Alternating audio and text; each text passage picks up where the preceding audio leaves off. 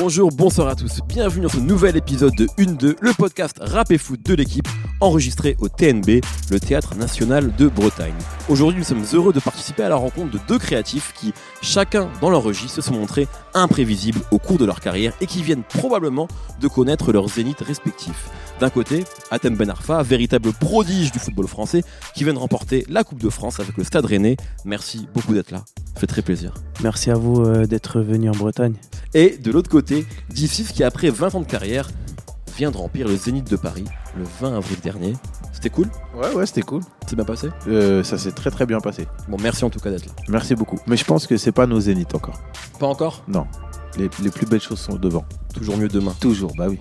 Sinon Parfait. on s'arrête. Et comme d'habitude, je suis avec Pierre-Étienne Minonzio de l'équipe, Salut, La Forme, tout va bien, tranquille. et Brice Bossavi de Binge Audio. Salut Mehdi, La pêche? Tranquille.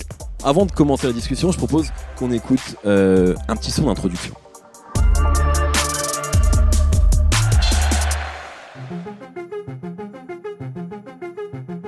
Je fais partie des 0,0000001% jamais rappé comme Boubé Hill, jamais obéi. Mais d'ici où est-il J'arrache des mers en haut débit, font des gars comme Boule et. Appelle-moi Flo, Zilla ou m'appelle pas, je m'en bats les couilles. Tu vas la sentir passer comme la main pendant la fouille. Mhm. L'étal et le toucher rectal. D'ici la peste fut et le game s'infecta. Je suis un kaiju échoué vers Okinawa. Un tarba blanc renois comme ma copine à moi. Depuis le Walkman I toujours gagner mes one on one. Vous serez toujours mes padawan. Tu me la feras jamais à Wam. Je sais quand on me pompe, j'ai repéré tous tes flots. Tu les fais tous, tout est fort, mais tu sais que tout est faux. Dans le 11, je suis un monstre. Sont tout le temps leurs monstru. Quand j'infante l'instru, je suis monstrueux. Ce petit problème d'équilibre sera un des risques, euh, ce qui est assez logique. Et preuve que ce match est vivant, il n'y aura pas de temps additionnel. La dernière action du match, ce sera un déboulé d'Atem Ben Arfa Oh là là là là, il continue à nous régaler Le festival continue Alors, on est, au- on est au Théâtre National de Bretagne, euh, là où beaucoup d'artistes se produisent. C'est quoi pour vous la, la définition d'un artiste? Parce que forcément, on parle de toi comme d'un artiste d'ici. À thème, on a souvent utilisé ce terme-là également pour te décrire, ce qui n'est pas le cas de tous les footballeurs. C'est quoi pour vous un artiste? Pour moi, c'est la liberté. Ouais. C'est être en dehors des clous et être. euh, comprendre la société, dans, ou le- la société ou le système dans lequel on est, mais vouloir euh, se l'approprier comme moi je l'entends avec ma sensibilité à moi. Et Pour proposer autre chose en fait. c'est c'est- c'est même pas proposer autre chose, c'est ne pas pouvoir faire autrement que avec ma vision à moi. Et toi, à thème Puis J'y ai réfléchi à chaque fois. C'est, je me demande c'est quoi d'être artiste, mais euh, je je sais pas si je peux me définir comme un artiste. En tout cas, ce que je peux dire, c'est que je reste, j'essaye de rester euh, fidèle à mes principes. De toute façon, j'ai pas le choix, sinon j'arrive pas. Et euh, C'est quoi tes principes du coup, en tant que footballeur? Bah, déjà de, de, de rester vraiment connecté avec, euh, avec son cœur, son essence. Ne pas se laisser prendre par justement tout ce qui est tout, tout- tous les événements et rester centré sur soi-même. Et je pense que c'est là, on peut dire que un, un artiste c'est peut-être le reflet de, de quelqu'un qui, qui continue à rester qui il est malgré Mhm. tout ce qu'on, toutes les tendances qui, qui sont faites à chaque fois et, et de rester à chaque fois euh, fidèle à soi-même. Ouais, c'est ça. Est-ce que tu as eu l'impression que, c'est une question qu'on pourra te poser aussi à toi d'ici après avec l'industrie, mais est-ce que tu as eu l'impression que le football parfois il a eu envie de, de te changer, de changer ta nature? Est-ce qu'on t'a demandé de changer ta manière de jouer, ta manière de te comporter sur le terrain au cours de ta carrière? Euh, je dirais même le football, il a voulu me détruire. Il a voulu vraiment me détruire parce que j'allais dans, dans, dans des choses où euh, justement c'était codifié, tu vois, c'était Mhm. faut faire ci, il faut faire ça, et moi je ne pouvais pas faire autrement que, que ce que je ressentais. Et après, à un moment donné, on, on peut, je sais pas comment te dire, mais euh, à un moment donné, tu peux, ils peuvent te créer le doute, mais justement, il faut ce doute-là, faut vite l'évacuer et rester qui tu es. Et c'est ce qui fait ma force et ce qui, ce qui fait que j'arrive à faire sur le terrain des choses que d'autres, peut-être, c'est pas n'arrivent pas, mais n'osent pas faire. Ouais, c'est l'audace aussi en fait, être artiste quelque part. C'est aussi C'est c'est l'audace. ça, c'est ça. Moi, je pense. Moi, je me, re- je me retrouve absolument dans, dans ce qu'il dit. Et là où, et en fait, comment il a dit, il a dit, je peux pas faire autrement. Et moi, c'est vrai, je peux pas faire C'est autrement. ce que tu as dit avant en fait. quand, quand je propose ma musique, euh, euh, et, et- et la musique que je fais aujourd'hui, elle est différente que celle que je faisais d'avant parce que j'ai voyagé, j'ai vu d'autres choses, j'ai même moi dans ma vie, j'ai vécu d'autres choses. Je peux pas faire comme si bah, j'avais la même vision qu'avant. Tu vois et, et déjà au départ, quand je suis arrivé, j'avais une proposition qui était différente. Et déjà même quand j'étais dans mon quartier, mon- ma vision des choses, elle était différente que la plupart des gens de mon quartier qui avaient parfois à peu près le même mode de, de, de réflexion sur, euh, sur, sur des choses. Donc du coup, ouais, je, je, je comprends exactement ce qu'il dit en fait. Mais on vous a déjà demandé de changer, de rentrer dans le moule? C'est déjà arrivé ah ouais, moi, On t'a pas demandé de parler, toi. Bah, merci. Quel punchliner C'est un point commun encore. Non, non, mais oui, oui, moi aussi, ouais, oui, bien sûr. Enfin, c'est pas qu'on te le demande directement, mais on te fait comprendre que c'est plus facile si tu joues tel jeu, si tu joues le jeu, si tu, c'est plus, ça va être, ça va plus être facile. Sauf que toi, tu sais que tu es en train de faire un truc qui est un peu contre nature selon toi, tu vois? Et puis, pour aller plus loin, pour, euh, pour, pour, pour le terme artiste, je pense que c'est une lumière dans l'obscurité.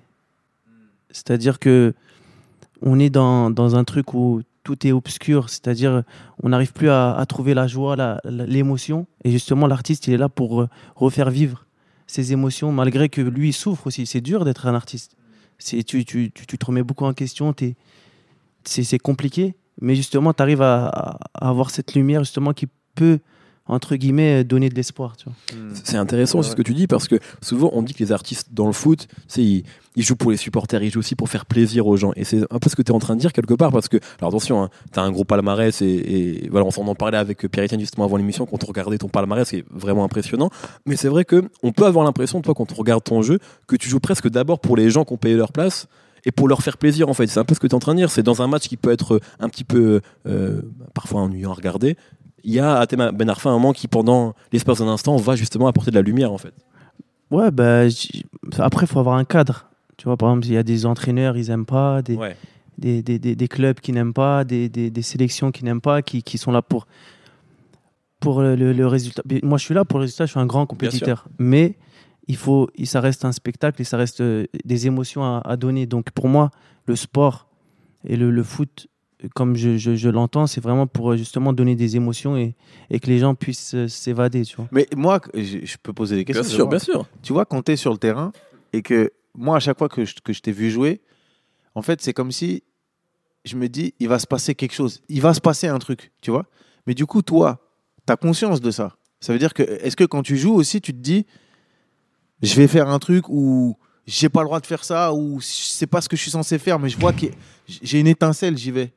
Tu vois, est-ce que, ou est-ce que tu es, programmé, t'es- Je sais pas comment, tu vois, parce que Ouais, c'est comme l'improvisation. Je peux en t'envoyer la même truc. C'est voilà, c'est pareil. Comment tu fais justement quand on écoute ce son? Comment tu, tu me disais quand j'écoute le son que tu as Ouais. au début là Ouais. Comment les phrases elles viennent ta ta ta ta ta, ta sur Bah le oui. C'est pareil. C'est une émotion, ouais, c'est ça. Ça vient tout seul. Et puis plus tu moins tu te poses de questions et plus ça sort. Ouais, c'est exactement et c'est pareil sur le terrain. Ouais, Mais c'est pareil hein, dans la vie. ouais, Même quelqu'un qui travaille euh, dans le bureau, s'il réfléchit pas, il est dans. ouais. C'est pareil, je pense. Ouais, ouais, ouais, je vois, je vois ce que Hmm. tu veux dire. Est-ce que pour toi c'est un Pareil pour artiste toi, le... Non, moi je suis pas un artiste. moi. Non, je dis pas que t'es un artiste, mais ce que je veux dire, c'est quand tu penses Bien pas. sûr. Je, je pense- je sais pas Ouais. si peut-être un artiste, je te connais pas. Non, non, je, je suis sûr que non. moi je te confirme que non. Alors je pense qu'on écoute euh, un extrait d'un- d'un d'un fameux documentaire où tu racontais quelque chose. Euh, c'est comment ton école À Clairefontaine Ouais. C'est bien. C'est une école de foot. hein. Et c'est quand t'as football? Et- Ah, j'ai- tu sais, je vais à 8h à l'école. Après, je reviens à 15h. Et après, à 15h30, et ben, on joue au foot, on reste 2 heures. Après, sais, on s'amuse, on joue au billard et tout. Ah ouais. Ouais. Tu restes là-bas combien de temps bien, franchement. Je vais rester là-bas 3 ans. 3 ans. Ouais, 3 ans. Ils jouent bien les autres là-bas Bah oui. C'est- l'institut. du football. hein. Non, mais non, non. La joue, tu c'est bon. Ouais, tu l'as joué. Atem est un surdoué. À 12 ans, c'est le plus jeune pensionnaire de l'INF et la star de sa cité à Châtenay-Malabry. Véritable petit prodige sur le terrain, Atem est déjà courtisé par de nombreux clubs. Alors c'est un extrait donc du documentaire euh, à, la, à la Clairefontaine, qui est un documentaire qui a, beaucoup tourné. Et, euh, et c'est intéressant d'entendre ça euh, plusieurs années après. Il y a quelque chose qui est, qui est important qui a été dit, c'est Athème était un surdoué. Euh, moi, depuis que je te connais, en tout cas en tant qu'amateur de foot, j'entends ça. J'imagine que toi aussi, du coup, depuis encore plus longtemps que moi et plus souvent tout le temps. Comment on gère ça? Comment on gère le fait d'être très jeune, euh, d'avoir cette pression-là qui doit être euh, honnêtement énorme à supporter? Comment tu gères ça? Comment je gère ça je, je, je, je, sais même pas comment dire, je gère. C'est pas trop dur? C'est compliqué un petit peu quand, quand tu es plus jeune, il y a une grande attente, Ouais. tu vois. Mais c'est une façon aussi euh, de, justement de, de mettre l'accent sur toi et de pouvoir te casser aussi après, tu vois, pour te dire oui, Mm. tu as un talent, tu t'aurais pu faire plus, etc., etc. Or que dans la vie, tu as toujours des épreuves que tu dois contourner, etc. Et c'est ça l'essentiel en vérité. C'est de pouvoir euh, réussir à, à se trouver qui on est. Et c'est pour ça que j'aime bien d'ici, c'est justement c'est parce que tu sens que dans toute son œuvre depuis, depuis tout le temps, il a été, c'est quelqu'un qui, qui, a, qui est beaucoup en introspection et qui cherche qui il est. Il se laisse pas prendre comme ça. Et c- on sent que chez lui, c'est essentiel de, de trouver un sens à sa vie. Et c'est pareil pour moi. Je me dis que euh, dans la vie, il faut trouver son sens avant tout, tu vois. Ça a été dur de te trouver, justement? Ouais, ça a été compliqué, bien sûr. Ça a été compliqué. ça a été très compliqué, mais on apprend tous les jours. C'est intéressant parce que finalement, toi, This l'histoire, elle est un peu similaire. C'est-à-dire Ah que oui. tu as été sur le devant de la scène très jeune. Mm. Ton premier, ta pro- ton premier morceau qui était même pas pensé comme un single a été un énorme carton. Je pense bien sûr à Je pète les plombs. Donc très vite, tu as, été, il y a eu énormément d'attentes autour de toi. Et comme à thème, il y a eu les médias à gérer, la pression. Mm. Comment toi, tu as, géré ça? Moi, en fait, pour être très honnête, j'ai eu beaucoup de désillusions. C'est-à-dire que moi, j'étais tout seul euh, chez moi, je regardais la télé, je regardais les rappeurs, je regardais tout ça, et je me disais, j'ai trop envie de connaître ça. Pas le succès, de connaître le- le- l'envers du décor, tout ça et tout. Et une fois que je l'ai vu, bah en fait, j'ai été déçu. Donc du coup, j'avais toujours ces aspirations, j'avais toujours cette musique-là, j'avais toujours ça, mais tout ce qu'il y avait autour, j'aimais pas en fait. Donc c'est comme ça que j'ai commencé à me replier un petit peu sur moi et à faire mes projets dans mon coin. Et comme, comme dit Atem, ça m'a beaucoup touché d'être dans l'introspection et d'essayer de. de... J'avais plus des rêves de, j'avais plus de rêves de succès et tout De ça. superstar. ouais. Non, j'avais, j'avais, j'avais plus ça. Tu vois, c'était, j'aime la musique, j'aime trop ça, et voilà, je vais, je vais être dans un rapport un peu, un peu plus simple, tu vois. Tu découvres des choses sur toi quand tu fais de la musique? Ah ouais, ouais. Ouais, parce que en fait, je peux mentir dans la vie, mais je peux pas mentir dans la musique. Parce que je sais que c'est une trace et que c'est un mensonge que je vais pas pouvoir effacer, je vais pas pouvoir. euh, tu vois ce que je veux dire? Donc dans ma musique, j'ai pu trafiquer un peu, truquer un peu, choisir un refrain pour que ce soit Mm. euh, truc et tout. Mais dans ce que je dis, j'ai jamais dit quelque chose qui n'était pas moi ou qui reflétait pas un aspect de ma personnalité. Tu vois? Parce que c'est c'est frontal en fait. Les gens, ils vont m'écouter chez eux, dans leur lit et tout. Enfin, tu vois, je peux pas. Donc, que ce soit mes forces ou mes faiblesses, je les. Allez, on les dit. En, en tout cas, quelque part, bon, en tirant un peu le trait, on peut, on peut quand même dire que ton- pendant toute ta carrière, tu as, chaloupé, tu as dribblé un petit peu, tu as Mm. évité les obstacles, un peu comme à thème. Et justement, ça va nous am- amener à une transition avec euh, la suite de notre discussion. Picks it up for Newcastle, who does run sweetly. Here he is with the ball still going inside the area. Little drag back onto his right, onto his left, onto the back of the net. What a goal! What a goal by Hatton Ben Arthur. Well, well. Silky skills doesn't do it justice. Alors, ce qu'on vient d'entendre, c'est le commentaire en direct d'un but d'Athème avec Newcastle contre Blackburn. C'était en janvier 2012 et c'est un but absolument incroyable où tu élimines cinq défenseurs avant de, battre le gardien.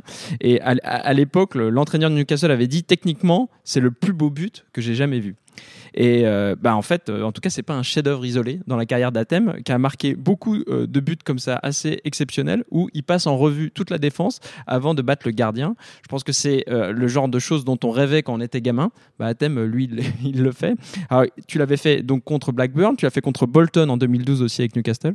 Tu l'as fait avec Nice contre Saint-Etienne, contre Caen, et plus récemment, on s'en souvient, euh, avec Rennes contre Angers avec un, un 1-2 avec euh, Nyang. Donc on va essayer de décrypter ces actions qui sont complètement hors normes. Déjà, ce qu'il faut bi- bien comprendre, c'est qu'il y a très très peu de joueurs au monde qui sont capables de faire ce genre d'action. Aujourd'hui, au plus haut niveau, il y a peut-être euh, Eden Hazard ou il y a Messi. Alors j'entends déjà les, les auditeurs euh, de 1-2 dire Ah là là, mais c'est n'importe quoi ce podcast, on peut pas comparer Ben Arfa avec le meilleur joueur du monde. Sauf que si, on peut. Pourquoi? Parce que Dani Alves, qui a joué avec Ben Arfa, euh, et Messi a dit à propos d'Athème Athème a un talent extraordinaire. J'ai vu pas mal de bons joueurs dans ma carrière, mais en un contre un, il a des qualités différentes de tous les autres. Et ce que montre ce genre d'action, c'est évidemment la capacité d'Athème à éliminer les défenseurs, que ce soit par ses crochets, mais aussi ses feintes de corps. Dans une interview à l'équipe récemment, tu expliquais que ces feintes de corps, finalement, c'est l'art du mensonge. tu as d'autres qualités aussi, c'est ta capacité à te placer entre les lignes pour récupérer le ballon, à te retourner et à prendre de la vitesse. Récemment, il y avait une interview de William Gallas dans l'émission euh, sur RMC, le vestiaire, il disait une fois qu'Athème a pris de la vitesse, c'est fini, on peut plus rien faire. Et euh, donc, ce qui est aussi assez impressionnant, c'est qu'une fois que tu lances ces actions, c'est-à-dire que tu as passé un ou deux joueurs, que le public se lève, que ça devient complètement euphorique, toi, tu restes très calme, très serein, et tu prends les bonnes décisions alors que justement, tu as très peu de temps pour les prendre. Et dans l'interview de l'équipe, on t'avait interrogé à ce sujet, tu disais, bah, en fait, c'est l'instinct. Plus je joue avec mon instinct, plus je laisse parler ma créativité, plus je suis performant. Alors, il faut être honnête à thème, ces actions, ça marche pas à tous les coups. J'ai le souvenir par exemple d'une action en Coupe de France avec Nice, c'était contre Rennes. Tu avais dribblé toute la défense, tu passes le gardien, tu es devant le but vide. Je sais pas si tu te souviens de l'action. Oui, je me souviens. Et il y a en fait Sylvain Armand au dernier moment qui te qui te qui t'enlève le ballon. Et en fait, c'est justement ça qui est très beau et je vais en terminer avec ça, c'est que tu as tout à fait ce qui rend ces actions magnifiques, c'est justement tu prends le risque de l'échec. Et ça tu en avais C'est exactement ça. et et bah, en fait, je ne fais que te citer parce que tu en as parlé très bien dans l'ouvrage, la préface d'un ouvrage qui s'appelle La magie du football de Thibaut Leplat. Et donc, c'est Athème qui parle. Il faut être costaud mentalement pour être un grand dribbleur. Il faut assumer que peut-être le crochet ne passera pas, que le public vous sifflera, qu'il dira à la fin du match que tout est de votre faute. Être un dribbleur, ça se paye très cher. Bon, on va terminer par une autre citation un peu plus positive euh, que j'ai vue sur ton compte Instagram le 7 avril. L'art du dribble, c'est l'art de danser. C'est l'art de danser aussi. Ouais, l'art de danser aussi, ouais. Et alors, du coup, voilà, ma question, c'est est-ce que du coup, tu es un, grand t'es un grand danseur sur le dance floor, euh, à thème, du coup? Ouais, quand je suis, je suis dans le rythme, je peux, je peux, je peux, je peux improviser bien aussi. Mais il y a vraiment une corréla- corrélation entre les deux? Non. non, c'était une punchline parce qu'en fait, j'avais fait l'interview, c'était écrit l'art de mensonge. Bien sûr, bien sûr. Donc après, je dis c'est l'art de danser aussi, dans le sens où tu, Bien tu sûr. danses un petit peu, tu vois. Quand tu dribbles, tu, Bah oui. Et ouais. tu danses. D'où vient cette. Parce qu'on ici, je crois qu'on a tous joué au foot, euh, et c'est vrai que maîtriser le dribble, c'est c'est pas évident. D'où vient toi cette passion pour le dribble? Mais en vérité, euh, maîtriser le dribble, tu vas dans les quartiers, il y en a plein qui le Ouais. maîtrisent le dribble. Le plus dur, c'est de le maîtriser à haut niveau. Hmm. Parce que justement, tu as plein de. Dans toute la formation et tout, tout, tout après, justement, on te dit faut pas, faut pas perdre le ballon, Ouais. etc. Donc c'est là où je dis c'est il faut avoir le risque de l'échec. Et c'est pour ça qu'il y, y avait de moins en moins de dribbleurs. Maintenant, il y en a de plus en plus. Parce que il, il y a, c'est plus libéré. Mais, mais après, il y en a plein de dribbleurs. Peut-être un dribbleur. euh, Sur le, on ne sait pas. Mhm. Dans les foot en salle, tu vois, dans Ouais, les bien sûr. 5-5, il y en a Mhm. plein de dribbleurs. Mais après, il faut, faut, faut garder ce plaisir, justement, quand tu es sur le terrain de Ligue 1 ou en, en Europe, de, de garder le- la notion de plaisir. Parce que c'est ça qui fait que, déjà, on, on joue.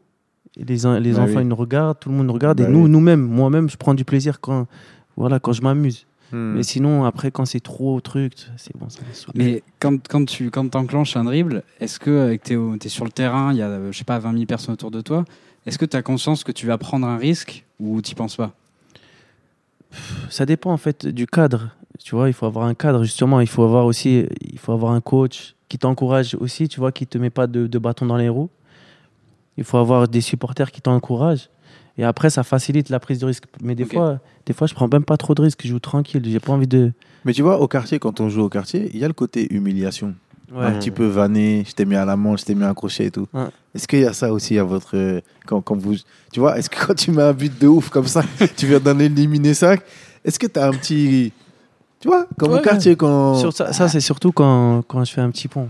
Franchement, c'est toujours l'humiliation La ultime, le petit ouais. pont. Surtout dans le petit pont, c'est un petit truc. euh, Sur Ouais. le terrain, je fais un petit pont, puis j'ai presque envie de le regarder. Et de tu vois. Mais c'est de la rigolade, tu vois. c'est- Bien sûr, bien sûr, c'est du chambrage Ouais. comme Tchèque. Mais surtout dans le petit pont, tu vois. Oui, oui. Parce que c'est- le truc euh, qui- Ultime, ouais. ouais, ultime. Ouais. Ouais, Je suis désolé, euh, un truc, euh, juste une question sur le but que tu as marqué contre Angers qui m'avait complètement fasciné. Tu fais donc un 1-2 avec Nyang. Et en fait, ce qui, ce qui me fascine, donc, ce que je disais un peu dans la chronique, c'est que tu prends de la vitesse, tout va très vite, tu as énormément d'adversaires autour de toi. Est-ce que c'est vraiment, comme tu l'as dit, instinctif ou est-ce que tu. Parce qu'on dit ça souvent que les, les grands joueurs, ils ont plus de temps que les autres. Hmm. Est-ce que tu as eu le temps, quelque part, de t'arrêter alors que tout le monde était speed et de voir que Nyang était. Tu as, eu le temps d'y dans réfléchir ou... Ouais, dans Ouais. Pas scanner le Ou alors, euh, tu l'as fait sans réfléchir, euh, ce 1-2 qui, qui sort de nulle part Ben, au départ, euh, quand on revoit l'action, je, je- je pars en dribble, je- ça c'est l'instinct. Ouais. Tu vois, je pars. Et après, je reprends mes esprits, vraiment. Je reprends mes- quand je conduis le ballon, je reprends mes esprits et je regarde partout, tu vois. Mais tranquille. Hmm. Vraiment avec la tranquillité, je le vois, je le décale et je, je pars. Donc ça veut bien dire que la temporalité est différente pour toi. C'est-à-dire que le temps, quelque part, il s'étire un peu différemment parce que tu as le temps, un moment, alors que tout le monde est speed, tous les pas défenseurs se jettent. Mmh, toi, tu as un moment de, sang-froid, bah quelque oui. part, le temps s'arrête un petit peu pour toi. Ok, il est là-bas. Tu as, cette capacité à garder ton sang-froid, en fait. Ouais, bah, pas tout le temps, mais ouais, j'essaye, j'essaye. Hmm. T'as dit C'est quelque chose d'important en tout cas. T'as dit il faut un cadre.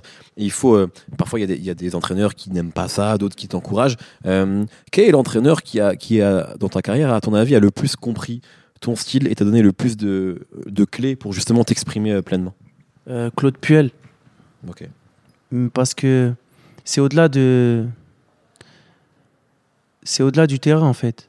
C'est la personne qui il est. Parce qu'en vérité, tu, tu sais, tu, tu, tu peux maquiller. Des entraîneurs, t'en entends plein, ils disent Ouais, ouais moi j'aime les dribbles, j'aime jouer offensif, tout ça, nanana. Hmm. Mais en réalité, leur Ouais. fond, tu vois, leur fond, il n'est pas comme ça. Donc, ça, un être humain, il le sent. Il n'y a pas besoin de se parler, en fait. Tu vois ce que je veux dire? C'est-à-dire, cette confiance que Puel m'a donnée, elle n'est pas dans les paroles. Oui, moi, j'aime ça, j'ai ça. On sent qu'il aime, il est comme ça. Donc, inconsciemment, tu le sens, le truc. Ça t'a fait du bien et ça t'a permis. Donc, justement, ça te, permet de, ça te permet justement de, de pouvoir exprimer ce que tu as à l'intérieur. Ce qui est intéressant dans ce que tu dis, c'est qu'en plus, Claude Puel avait plutôt la réputation, l'étiquette de- Oui. d'entraîneur un peu euh, boring, défensif. Austère. Oui, mais après, austère. après, il faut savoir aussi euh, la réputation, comment ça se construit. Hmm. Mm. Tu vois ce que je veux dire? Une réputation, souvent, on te la construit, mais c'est une. Après, c'est un- toute une émission pour, euh, pour, pour parler de ça, mais après, ça a été une épreuve pour lui. Il a réussi à la surmonter justement en montrant qui il était, mais ça a mis du temps à, à faire comprendre aux gens qui il est. Tu vois Hmm. C'est pas par les mots, c'est par qui il est et par quoi il est porté dans le jeu. Tu vois Par quoi il est porté intérieurement dans le jeu, tu vois Très bien. Je propose qu'on écoute euh, un, un extrait d'un morceau de DC's.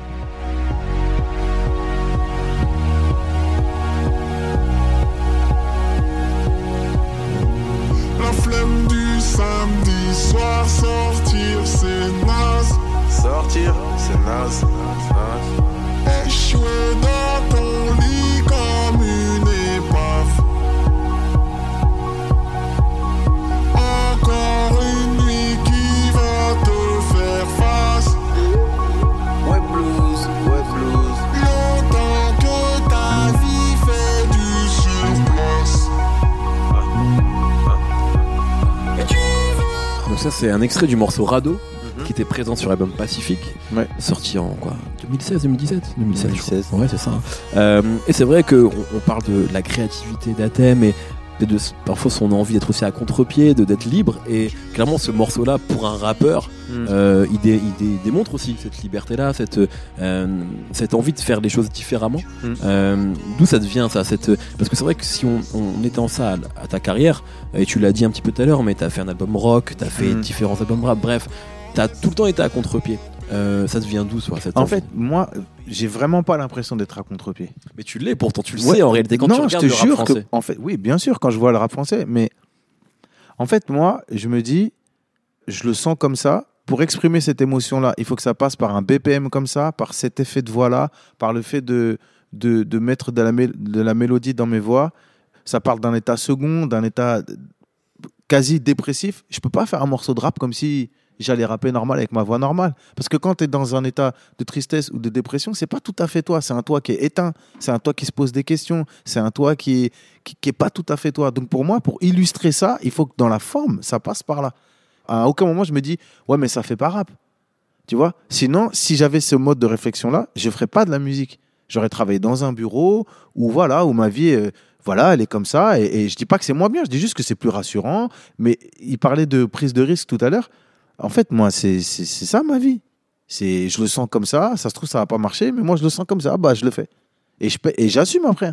Si, ça, si c'est pas bon, si, si je vends moins de disques, et si j'ai des soucis d'argent, et tout, c'est pas grave. Quand je tu vais fais- me refaire. Quand tu fais un album rock, tu prends aussi le risque de l'échec dont parlait Athème en fait. Ouais, c'est bien complètement sûr, ça. bien sûr. Mais, y c'est a- ce qui donne ton épaisseur. Tu sais, c'est pas lisse, tu vois. C'est ce qui fait que c'est moi. Et Athème, c'est Athème. Il n'y a pas de Athème. Il n'y a pas de DC. C'est vrai. On peut Tu pas vois vous enlever ça. Non, mais ça, c'est vrai. C'est vrai, tu On vois. va la garder celle-là. Tu vois, non, mais c'est vrai, tu vois. Et voilà. En fait, ce, qui- ce que, ce que j'ai bien aimé, ce qu'il dit, c'est qu'il l'a senti comme ça. Mm. Après, que ça plaise ou ça plaise pas, c'est de- c'est leur problème. Mm. Lui, il l'a senti comme ça, il le fait. Il n'a pas de regret après à se dire pourquoi j'ai fait ça, Mm. je l'ai fait. Et voilà. Et après, il assume qui, qui il est et qu'est-ce qu'il fait. Et c'est ça, je pense, qui est très important. Est-ce que toi, dans ta carrière euh, de footballeur, tu as des regrets? Parce que tu dis, il n'a pas de regrets. Est-ce que tu as des regrets? Franchement, j'ai pas de regrets parce que justement, tout ce qui m'est arrivé m'a fait, m'a fait m'a apporté ce que je suis aujourd'hui. Il fallait que je passe par là pour Ouais. être qui je suis aujourd'hui. Donc, j'ai pas de regrets. Par contre, si- avec l'expérience que j'ai aujourd'hui, Hmm. j'aurais fait des choses différemment. Mais pas forcément celles qu'on pense. Je- J'avais aucune idée en tête, parfois, mais c'est intéressant. Et je propose justement qu'on on va parler un petit peu des, euh, de la manière dont vous avez tracé votre route malgré les obstacles que vous avez rencontrés. Et on va écouter un, un extrait d'une interview d'Athème euh, récemment. Ça fait 49 ans, je crois, qu'il n'y avait pas de trophée. Aujourd'hui, on l'a offert et c'est une fierté immense. Et pour vous, personnellement, face à Paris, c'est particulier, c'est un peu une revanche? Ben, vous savez, ouais, bien sûr, c'est particulier. C'est particulier surtout par rapport au, au président euh, Nasser. Mais dans la vie, il ne faut jamais sous-estimer son adversaire. Un jour ou l'autre, il revient plus fort. Alors, je parlais, Quel punchline. je parlais de punchliner tout à l'heure. D'ici, toi qui es un punchliner, tu la valides celle-là en fait, ce que j'aime, c'est que à aucun moment il y a un manque de respect. Il n'y a vrai. pas d'agressivité. Il, aurait pu être partir dans la gloriole et dire ah, mais il le dit tellement calmement. Et c'est une petite leçon de vie en fait. Mhm. Tu vois, il aurait pu s'éteindre, il aurait Mm. pu, il aurait pu en rajouter dans son excès de joie. Non, c'est, il dit ce qu'il pense, normal. Le cœur, il, il bat normal, tu vois.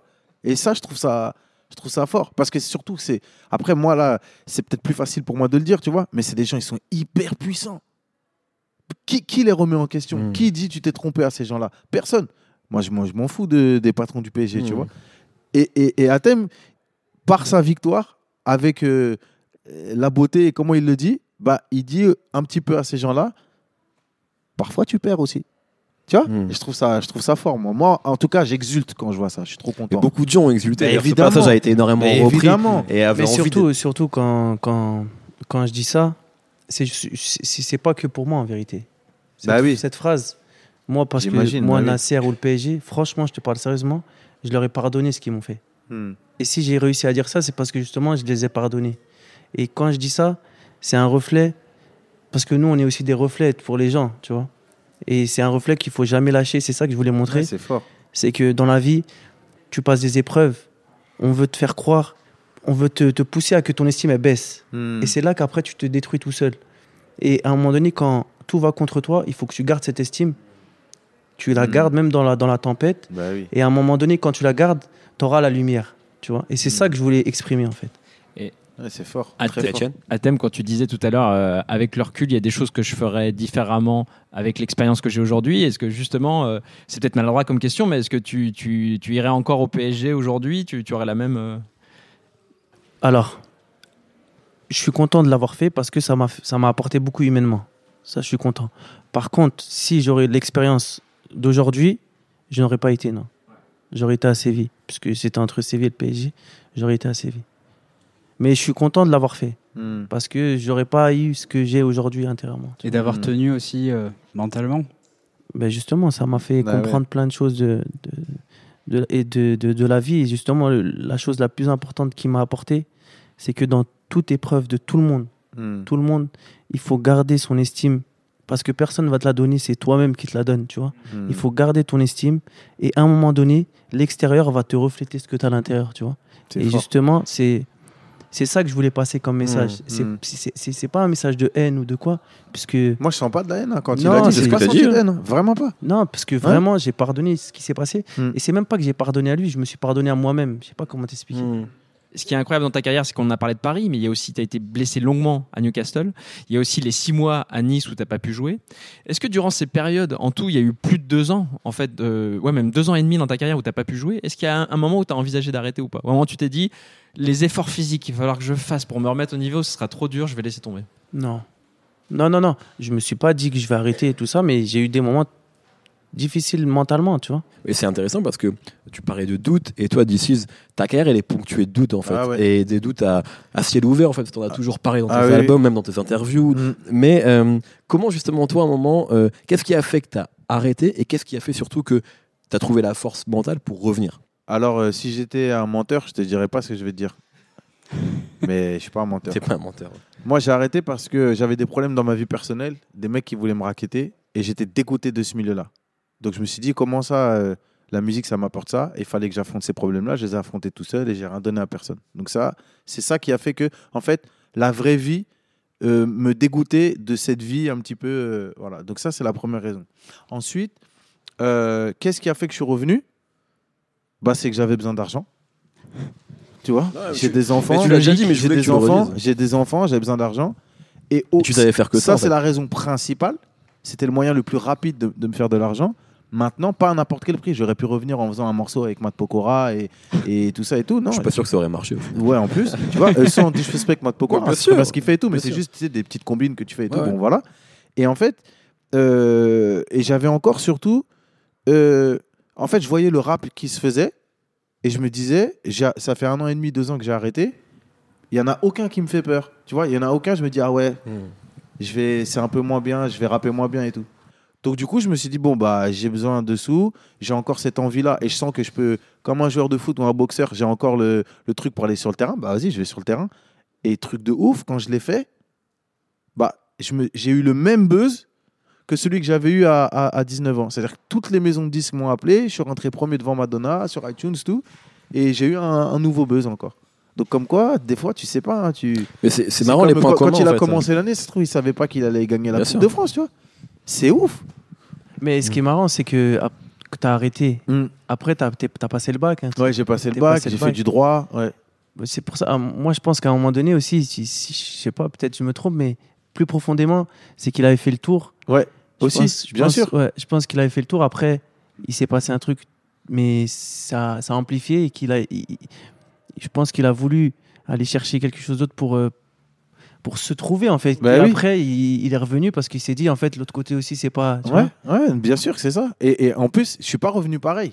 Parce que le, le, le D6, on va dire, pour parler de moi à la troisième personne comme Alain Delon, le D6 d'avant, c'est pas le D6 de quand je suis revenu. C'est pas les mêmes problématiques, je parle pas de la même chose. Et il y en a qui étaient même un peu déçus parce qu'ils s'attendaient à D6 le rappeur, euh, kicker, et dédé. Mais frère, j'ai 30 ans. Quand je reviens, j'ai 30 ans. Je vais pas faire la même chose, tu vois. Me rebelle comme un ado, me bats comme un homme, pour l'or. Leur monde il est pas beau, j'en rêve d'un autre. Pour l'homme, pour l'homme, pour l'homme, pour l'homme, pour l'homme. Et tu seras un homme, mon fils. On ne me l'a jamais dit combien de matins solitaires, combien d'après-midi, combien de bons jours orphelins? Quand je marchais tout seul, tout pâle, tout queuse. Plus tard, j'ai littéralement pas manqué de coups. Ça, c'est un extrait de Pour l'homme, euh, qui était présent sur euh, Extra Lucide, sorti en 2012, euh, où justement tu racontes les épreuves que toi, tu as dû surmonter, etc. Comment, même si on en a un petit peu parlé, mais comment tu les as surmontées? Comment tu as réussi à faire de cette, euh, de c- cette difficulté-là eu des forces, en fait, qui Mm. t'ont servi, qui t'ont permis, on va en reparler, mais d'être encore là aujourd'hui, de- d'encore avoir ton, ton public? Moi, c'est simple. Je pense que tout vient de ma mère. Ma mère, c'est une personne qui est très susceptible et très digne. D'accord. Et moi, j'ai grandi avec ça. Donc moi, je me suis construit sur des humiliations. À chaque fois que je me suis fait humilier, il fallait que je répare cette humiliation.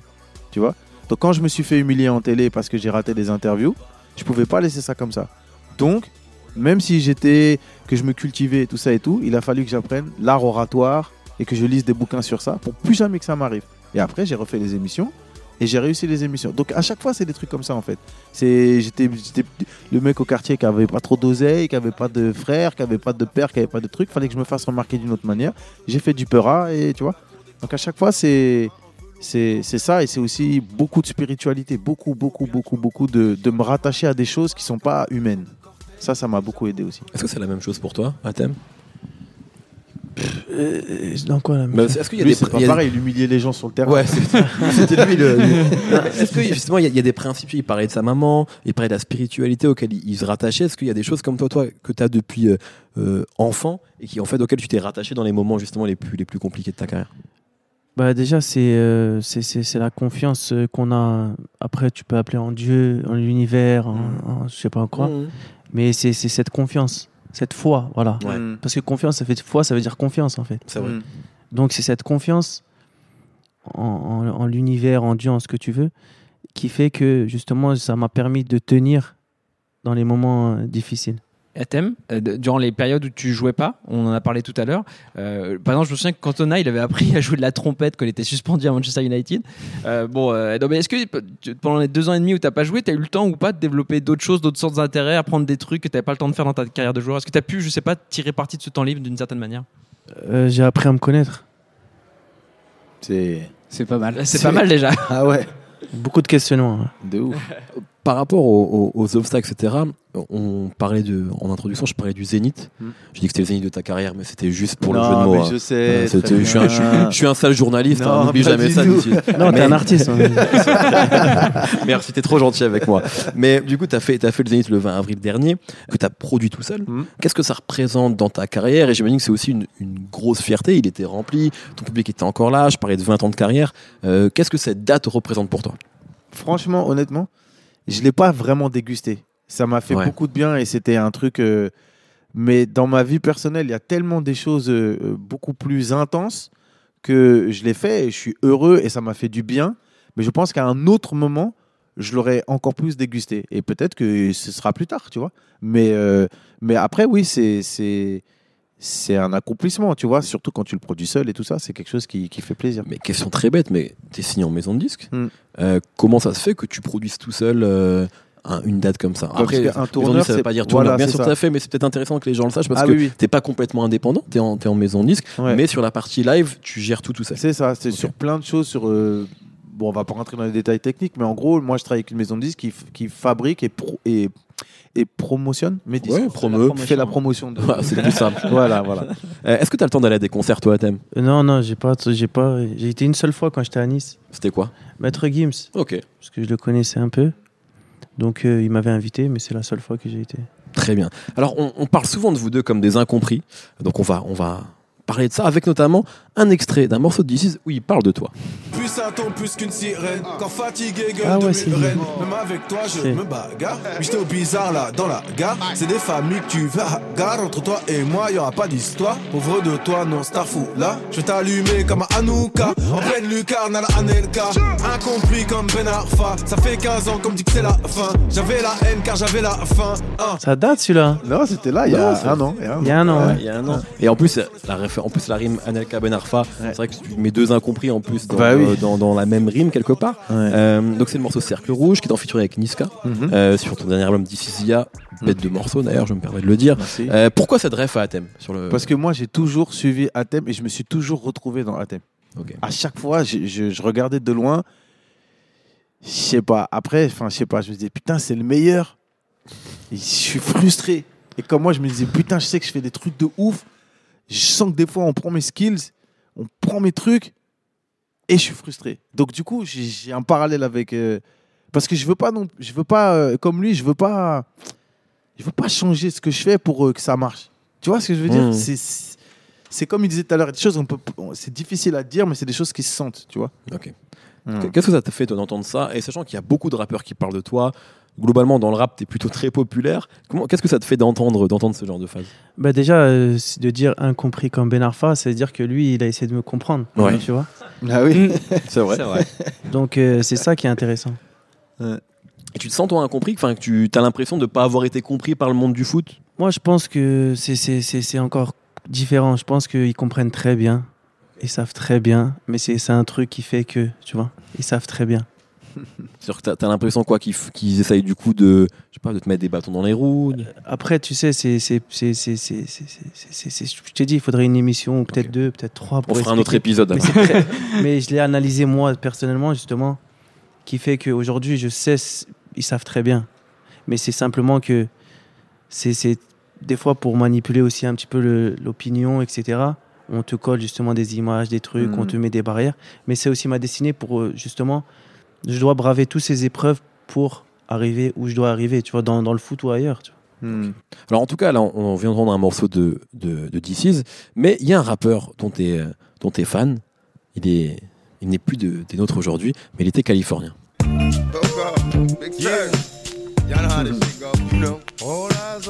Il a parlé de Ben Arfa aussi Yeah, yeah, yeah, yeah, yeah. Ben Arfa. Comme quoi, il est encore en vie. Ben Arfa. Comme quoi, il est encore en vie.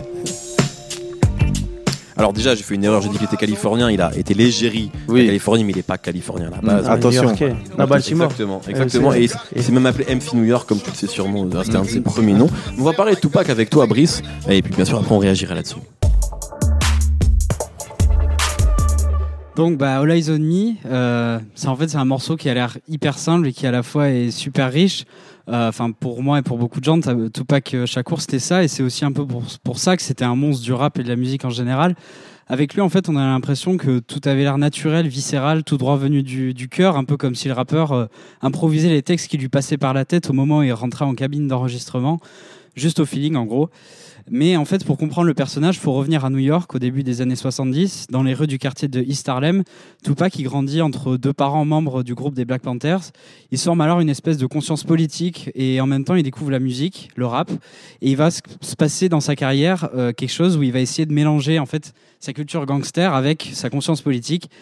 Tupac Shakur, c'était d'abord un homme en colère, un type qui dénonce les violences policières et qui insulte en 15 secondes le FBI, la CIA, Bush et l'Amérique à la fin du morceau I Don't Give a Fuck dès son premier album Tupacalypse, Now, en 1991.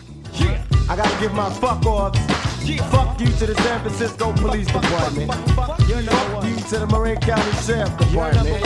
Fuck you to the FBI. Fuck you to the CIA. Fuck you to the BUSH. American Kit Kat. Fuck you to all you redneck prejudice motherfuckers that wanna fuck with me. Fuck y'all. Punk, gay, sensitive, little dick bastards. Alors, aujourd'hui, Tupac, c'est une légende euh, du rap et de la musique, mais c'est aussi parce qu'il y avait autre chose derrière. Bah, si en fait l'histoire de la musique se souvient autant de Shakur, l'érige en espèce de monstre parmi les monstres, c'est pour autre chose. Enfin, je pense que derrière le gangster, il y avait aussi de l'émotion, de la sincérité et aussi surtout des paradoxes, genre euh, plusieurs visages, plusieurs discours, différents états d'esprit qui le rendaient parfois inattendu et aussi un peu euh, incompris justement du grand public. Là où l'Amérique puritaine, elle va le voir comme un gangster rempli de haine, euh, les communautés noires et latino, elles voient en lui un homme qui parle pour eux. C'était en fait lui qui dénonçait déjà le racisme, les inégalités à travers le pays, les violences policières dans sa musique. Et c'est aussi pour ça qu'il qu'il a autant marqué son époque, parce qu'il utilisait sa célébrité pour dire aux siens accrochez-vous. On le voit bien sur le morceau Keep Your Head Up en 1993, dédié aux mères qui élèvent seules les enfants dans les ghettos noirs du pays.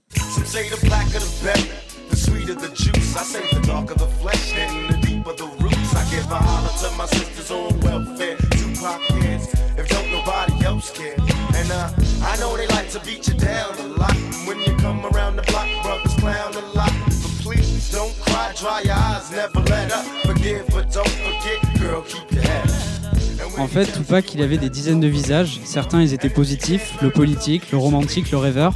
Tandis que d'autres, ils étaient un peu plus négatifs, voire beaucoup plus, l'impulsif, le violent, le colérique. Mais tous, en fait, ils formaient une personnalité globale unique, un espèce de personnage avec des qualités et des défauts affichés, assumés, des dizaines de facettes, qui permettaient à chacun un peu d'avoir euh, son Tupac à lui. Et euh, bah, thème, il semble que toi aussi, tu as ton Tupac, parce que depuis des années, on te voit partager tout le temps des musiques du rappeur sur tes réseaux sociaux pour illustrer tes actions sur le terrain, ou juste pour lui rendre hommage, comme dans cette fameuse vidéo tu rappais comme un fan sur le morceau Changes.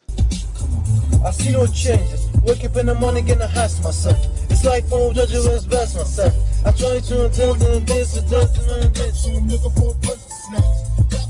It's a need, bro. Me and think of it, he's a he, bro. Get it back to the kids who the hell cares. One less hungry mouth on the welfare. Tupac, du coup, d'où te vient cette passion pour Tupac? Depuis déjà, euh, au départ, c'était euh, sa musique. Au départ, en fait, dès que j'ai vu- j'avais vu un clip, j'étais petit, j'avais peut-être 10 ans. C'était, euh, je me rappelle plus, c'était quel clip, mais c'était un clip de lui sur euh, MTV, tout ça. Et, euh, et après, je me suis dit, il y avait quelque chose de- d'énergie. Il y avait une énergie qui dégageait. Un charisme aussi, peut-être. Ouais, ouais, bah, une énergie, tu vois, qui, qui dégageait, qui m'a, qui m'a interpellé. Et puis après, j'ai suivi un petit peu. euh, je savais qu'il était. En fait, je l'ai connu après sa mort. Ok. Tu vois. Et après, donc, j'ai suivi, j'ai regardé, j'ai acheté même les DVD en anglais. Je comprenais pas l'anglais, mais j'ai regardé juste, tu vois, j'essayais de comprendre un peu. Mhm. C'est quelqu'un qui m'a, qui m'a interpellé directement, tu vois. Et en plus, euh, par rapport à sa musique, je trouve que il a apporté quelque chose encore, tu vois. À l'époque est- du rap, il a apporté encore un- de la mélodie, des trucs. Mais ce que, ce que je trouve fou, c'est que hum, il t'a vraiment suivi, genre depuis. euh, Donc là, ça fait euh, 22 ans qu'il te suit, quoi. Dans ce que t'écoutes, euh, tu t'en lasses pas, il te- tu découvres des nouvelles choses en l'écoutant. Ouais, de toute façon, ces musiques, je les connais, j'en connais je les connais pas toutes, mais en tout cas, je connais beaucoup, beaucoup de musique qui me suit, ouais, qui me suit. C'est quoi ton morceau préféré de Tupac? Tupac, euh, Là, on a écouté Changes. Moi, j'adore Ouais. Changes. j'aime bien aussi Keep Your Head Up, Ouais. là. I Met j'ai kiffé Ouais. celle-là, celle-là, elle était, elle était grave, celle-là. Ah, c'est plutôt le Tupac doux, en fait, que t'aimes. le Non, Tupac. mais là, je tu commences par le doux. toujours. on, commence par, on commence par le Après, ouais, On Lies On Me, c'est en fait, c'est que des classes. Ouais. J'aime bien aussi Temptation. Temptation. Ah, Ouais, j'aime trop ce morceau. J'aime Ouais. trop ce morceau. aussi. Sur, J'aime Me, sur l'album Against the World. Je me rappelle, ouais, j'aime trop, Ouais. trop ce morceau. Et toi, Tupac, justement, à thème, on a compris que c'était un artiste qu'il aimait bien. Est-ce que toi, il t'a il t'a marqué? Je sais pas si t'a marqué tant Non. que ça. euh, moi, c'est-à-dire, si, si, il m'a marqué, mais après, pareil, après sa mort. C'est-à-dire que quand il était vivant, moi, j'a- j'avais l'âge d'écouter le Peura et tout truc, mais moi, c'était Biggie, c'était Notorious Big. Tu vois, même avant qu'il y ait la confrontation et tout truc, parce que Notorious Big, surtout à l'époque, moi, je viens de, de- du, du rap technique, Notorious Big, c'était. Un monstre. Tupac, c'était pas un rappeur technique. C'est clair. Tu vois? Mais quelque part, Tupac, il était hyper avant-gardiste, parce qu'on dit le rap euh, émo, émotionnel, tout ça et tout truc et tout, mais lui, il avait, il avait fait ça depuis. Depuis. En fait, ouais. c'est comme s'il avait fait tous les styles de rap, que ce soit le gangster rap, le, le emo rap, le, le variette rap, le pop Mm. rap, tout. Il, Tupac, il avait tout fait parce qu'il était entier et il montrait tout- toutes les phases de sa personnalité. Donc en ça, il était génial, tu vois. Et du coup, je l'ai écouté après. Le côté paradoxal dont tu as parlé, euh, Brice, c'est vrai qu'on parle souvent de Tupac comme de quelqu'un de paradoxal, alors qu'en fait, c'est juste un être humain. Ouais. En fait. Et c'est vrai que Mm. toi, c'est aussi un point commun que, que tu peux avoir avec Tupac. Mais comme, Merci, j'ai- comme- j'ai des points communs Non, avec non, mais, Tupac. non, mais comme tout. Et avec Atem Benarfa, bah écoutez, moi, ça me va très bien. Voilà. Non, mais je veux dire, mais plein de gens, mais c'est vrai que en fait, si on prend des choses, on peut euh, voir des, non pas des paradoxes, mais tu Non, vois, des, des- choses dif- Mais si, différentes. si, mais c'est c'est ce des un, paradoxes. Et un même- homme, en fait. Même des, des comment on appelle ça, des, inc- des incohérences ou des contradictions. Contradictions. Mais parce que je le- je l'expliquais tout à l'heure, moi je mens pas dans ma musique. Donc quand je, je suis autant laid que beau, tu vois, je suis pas là pour trafiquer en Mhm. fait. Je suis pas là pour euh, pour trafiquer ou j'ai pas de personnage en fait. Moi je montre pas un personnage de moi et après je rentre chez moi et en fait je suis différent. J'y arrive pas. Je peux pas faire ça, tu vois. Et du coup bah bah, comme tout le monde, on a tous une part de laideur, on a tous une part de, choses moins bien et des choses bien et tout. Sauf que moi, bah, vu que j'ai la prise de parole et que c'est ma matière première, mes émotions, bah, je, les, exprime. Et j'ai pas peur qu'on que, que ça écorne le, mythe. Déjà, il n'y a pas de mythe ou que tu vois que ça m'entache. Ou... J'ai pas peur de ça. Hmm. On parlait de Tupac, de D6, du côté franc-parler euh, que qu'ont ces gens. Et toi, c'est vrai qu'à thème, tu es aussi vu comme, comme un footballeur euh, qui n'a pas sa langue dans sa poche, toi, qui dit les choses. Ça devient d'où, toi, cette, euh, cette liberté-là? On parlait de sa liberté sur le terrain, mais l'impression aussi que tu es libre en dehors du terrain, dans tes prises de parole. Je sais même pas comment tu peux, je peux te dire. euh, en fait. euh, C'est d'ici, mais je, je suis pas. Je, je suis, je suis très franc.